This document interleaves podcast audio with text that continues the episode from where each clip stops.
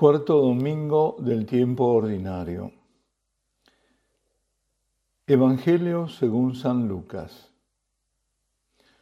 Entonces comenzó a decirles, hoy se ha cumplido este pasaje de la Escritura que acaban de oír. Todos daban testimonio a favor de él y estaban llenos de admiración por las palabras de gracia que salían de su boca. Y decían, ¿no es este el hijo de José? Pero él les respondió, sin duda ustedes me citarán el refrán, médico, cúrate a ti mismo. Realiza también aquí en tu patria todo lo que hemos oído que sucedió en Cafarnaún. Después agregó, les aseguro que ningún profeta es bien recibido en su tierra. Yo les aseguro que había muchas viudas en Israel en el tiempo de Elías cuando durante tres años y seis meses no hubo lluvia del cielo y el hambre azotó a todo el país. Sin embargo, a ninguna de ellas fue enviado Elías, sino a una viuda de Sarepta, en el país de Sidón. También había muchos leprosos en Israel en el tiempo del profeta Eliseo, pero ninguno de ellos fue curado, sino Naamán el sirio. Al oír estas palabras, todos los que estaban en la sinagoga se enfurecieron y levantándose lo empujaron fuera de la ciudad hasta un lugar escarpado de la colina sobre la que se levantaba la ciudad, con intención de despeñarlo.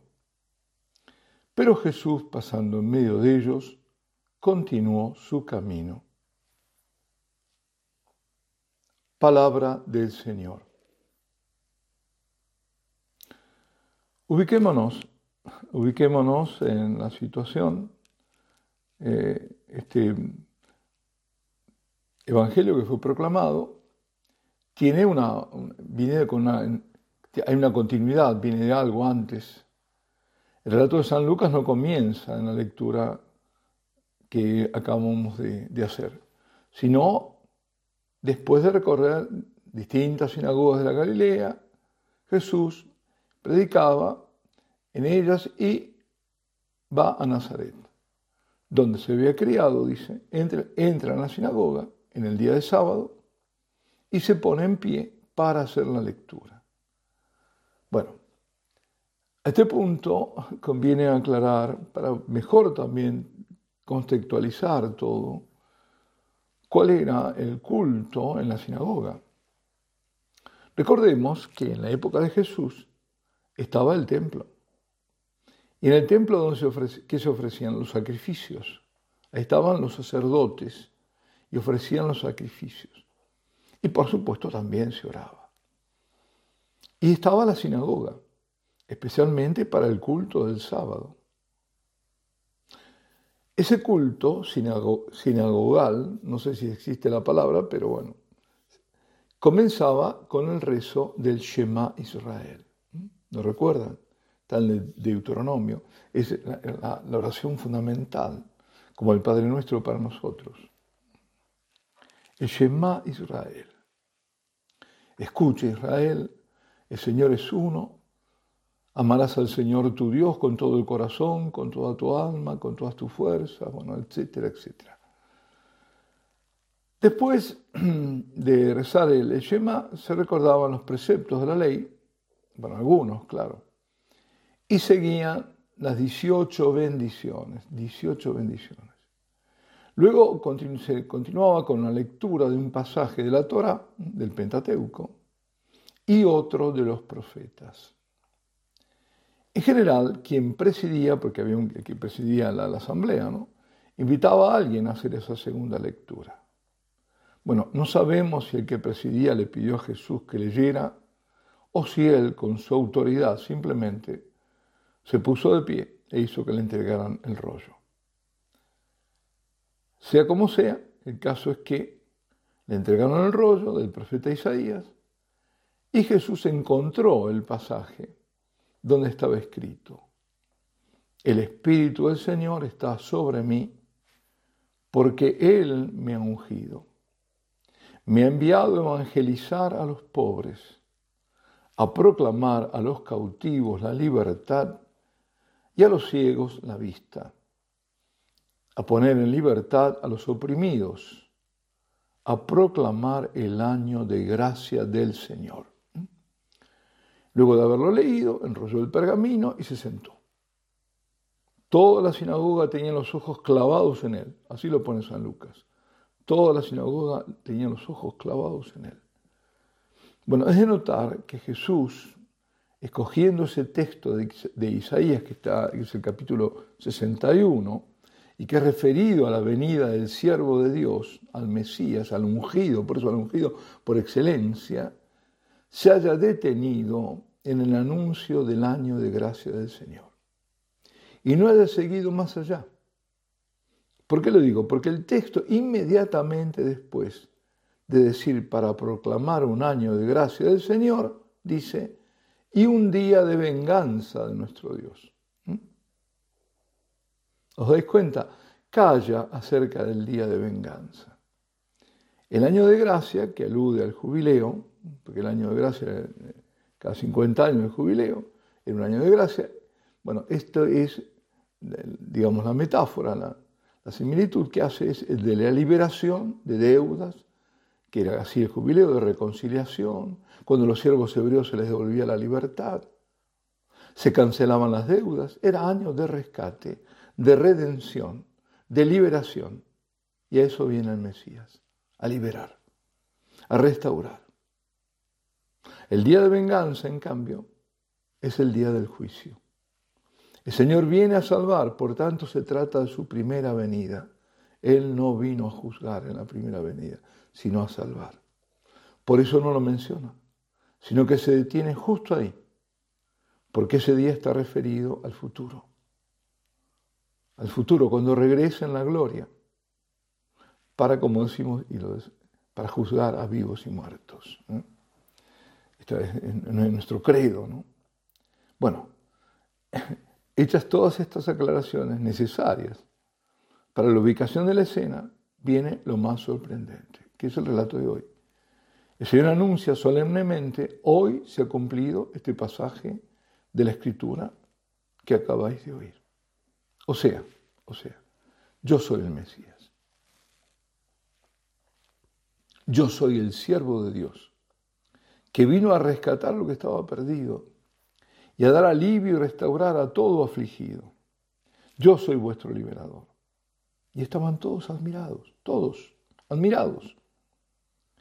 Pero parece que la admiración, esa admiración duró poco. Porque quizás, digo yo, de pronto se decían en su fuero íntimo, en su corazón, pero ¿cómo puede ser? Pero si este es el hijo del carpintero, el hijo de José, pero ¿cómo va a ser el Mesías? Imposible. Este nos va a liberar. A ver qué hace para mostrarnos qué es, quién dice que es. Andan diciendo que en Cafarnaún anduvo haciendo signos. Pues que los haga aquí. Jesús sabe que hay en cada corazón. Y por eso esa respuesta, ¿no? no en vez de ganarse a los que ya lo admiraban, como haría cualquiera, ¿eh? este, y, ir para eh, decir lo que ellos quieren que, que escuchar, responde con firmeza. Ningún profeta es bien recibido en su tierra entre los, suyos. Y comienza a recordarles, comienza a recordarles cómo Eliseo sanó un sirio de la lepra cuando había muchos leprosos en Israel, y como Elías antes había sido enviado a Sarepta a salvar de la muerte por el hambre a una viuda, cuando el hambre asolaba por todas partes y muchas viudas había en Israel. O sea, les estaba diciendo, vosotros me negáis porque conocéis mis orígenes o creéis conocerlos. Y eso os da derecho a juzgar y exigir que demuestre quién soy con signos entre vosotros, ya que soy de aquí. Pues no es así. Y no será así por la dureza de vuestros corazones. No hay privilegios de patrias, sino de corazones, de corazones bien dispuestos a la buena noticia de salvación que yo vengo a traer. ¿Mm? Bien, el enfurecimiento de sus coterráneos eh, era la manifestación de los malos sentimientos que había ya en sus corazones, que anidaban los corazones, de sus envidias, de sus menosprecios, y usan la violencia para llevarlo a un lugar escarpado y despeñarlo. Pero no pudieron con él. Pasando en medio de ellos, continuó su camino. Queridos amigos, ¿cuánto dice esto? Eh? Jesús que pasa en medio del desdén, de la furia, de los sentimientos más negativos, del rechazo, del odio, para continuar su camino. ¿Hacia quién? ¿Hacia dónde? Hacia quienes habrán de recibirlo como Salvador. Ahora, ¿acaso no es así ahora? El mundo odia a Cristo, no solo le es hostil, lo odia. La furia paranoica desatada ahora contra el Papa Benedicto, como lo fuera antes durante su pontificado, puesto que buscaban cualquier excusa para atacarlo, de afuera y de dentro, y lo obligan a hacer lo que hizo, era y es odio contra Cristo.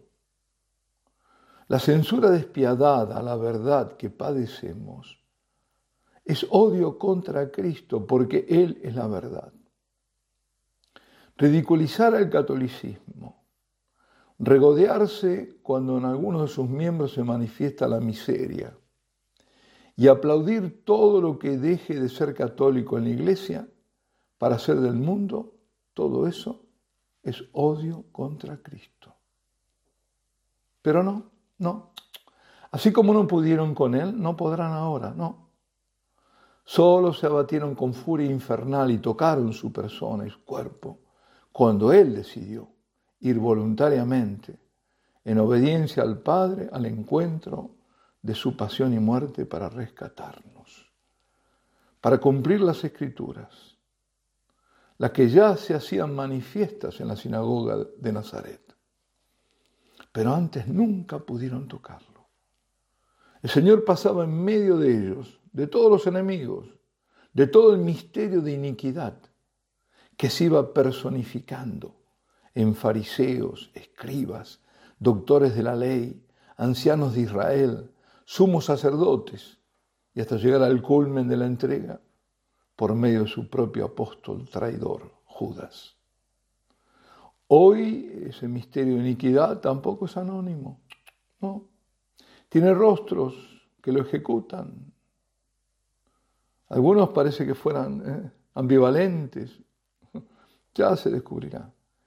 Y sí, una masa anónima que lo sigue, que también forma parte de él, del espíritu del anticristo.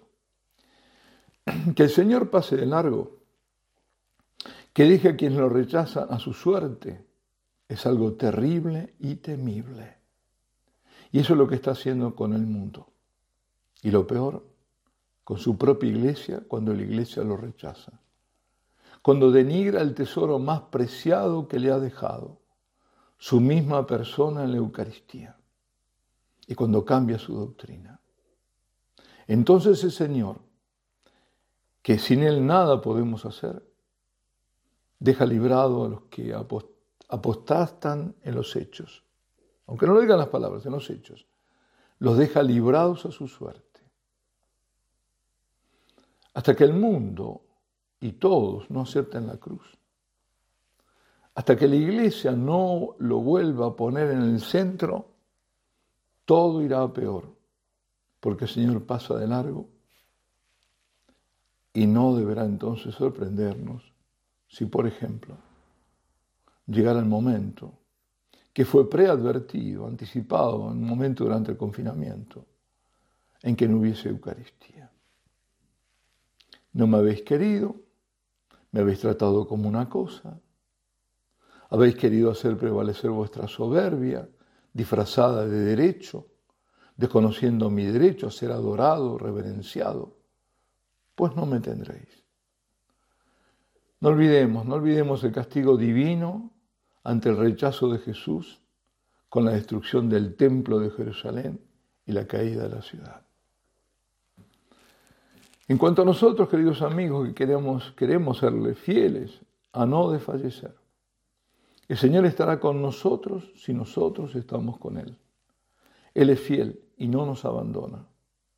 Jesús nos preserva del mal, o más aún, en el mal. Estrechémonos a su corazón, reposemos en Él. Pidamos la fuerza del Espíritu Santo y su luz para no equivocar el camino. Somos y seremos combatidos. Recordemos las palabras del Señor en la última cena a sus discípulos. Si el mundo os odia, sabed que me ha odiado a mí antes que a vosotros. Si fueras del mundo, el mundo os amaría como cosa suya. Pero como no sois del mundo, sino que yo os he escogido, sacándoos del mundo, por eso el mundo os odia. Si a mí me han perseguido, también a vosotros os perseguirán. Estaba dicho. A no temer, a seguirlo al Señor y a no apartarnos de la mano de su madre.